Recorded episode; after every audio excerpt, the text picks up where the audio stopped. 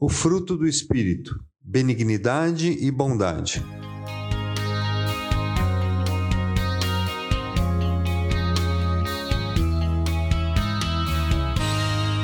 As próximas duas características de quem possui o fruto do Espírito, ao mesmo tempo que são semelhantes, são diferentes no que produzem em nossas vidas. Vamos resumir de forma prática. Benignidade é a disposição em ser bondoso com o próximo. Implica em agir em favor de outro, independente de quem ele seja ou o que faça. Mesmo sendo magoado, continua fazendo o bem. Já a bondade é a ação de ser bom e gentil para com o próximo. Devemos pensar que benignidade é a disposição ou a vontade no coração de agir com bondade. Ambos são sentimentos divinos, puros e honestos. Muitas pessoas são boas até que lhes magoem. O benigno, mesmo sendo magoado, continua fazendo o bem, porque é a disposição, o desejo de ser bondoso. Seremos benignos quando amarmos os nossos inimigos e formos bondosos com os que nos odeiam, orando pelos que nos maltratam e nos perseguem e isso quem disse foi Jesus, em Mateus capítulo 5, versículo 44. Agora começou a ficar um pouco complicado. Até porque a disposição de ser bom não é algo natural a nós. Não pertence à nossa natureza. Você até pode conhecer ou ser uma pessoa bondosa, que faz o bem às pessoas. Entretanto, existirá sempre um limite para a bondade, quando esta não for um fruto do Espírito. O apóstolo Paulo reconheceu isso quando disse: Pois o que faço não é o bem que desejo, mas o mal que não quero fazer. Este eu continuo fazendo. Ora, se faço o que não quero, já não sou eu quem faz, mas o pecado que habita em mim. Romanos 7, 19 e 20. Podemos pensar que por ajudarmos financeiramente os pobres, darmos caixinha de Natal para o pessoal da coleta de lixo na nossa rua e outras ações, estamos sendo bondosos. O que na verdade é sim bondade.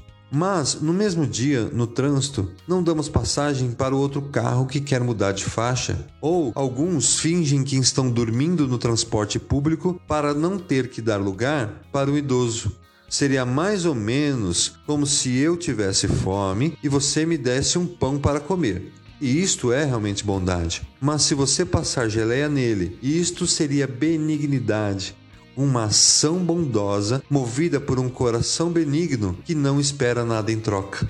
Mas quando vocês derem esmola, que a sua mão esquerda não saiba o que está fazendo a direita de forma que você preste a sua ajuda em segredo, e seu pai, que vê o que foi feito em segredo, o recompensará. Mateus 6, 3 e 4.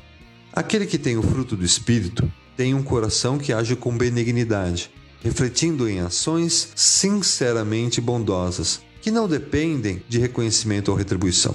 Na prática, acontece através das nossas palavras gentis, por exemplo, com aqueles que não são conosco, o Senhor Deus me deu uma língua erudita, para que eu saiba dizer a seu tempo uma boa palavra ao que está cansado. Isaías 54. A resposta calma desvia a fúria, mas a palavra ríspida desperta a ira. Provérbios 15, 1.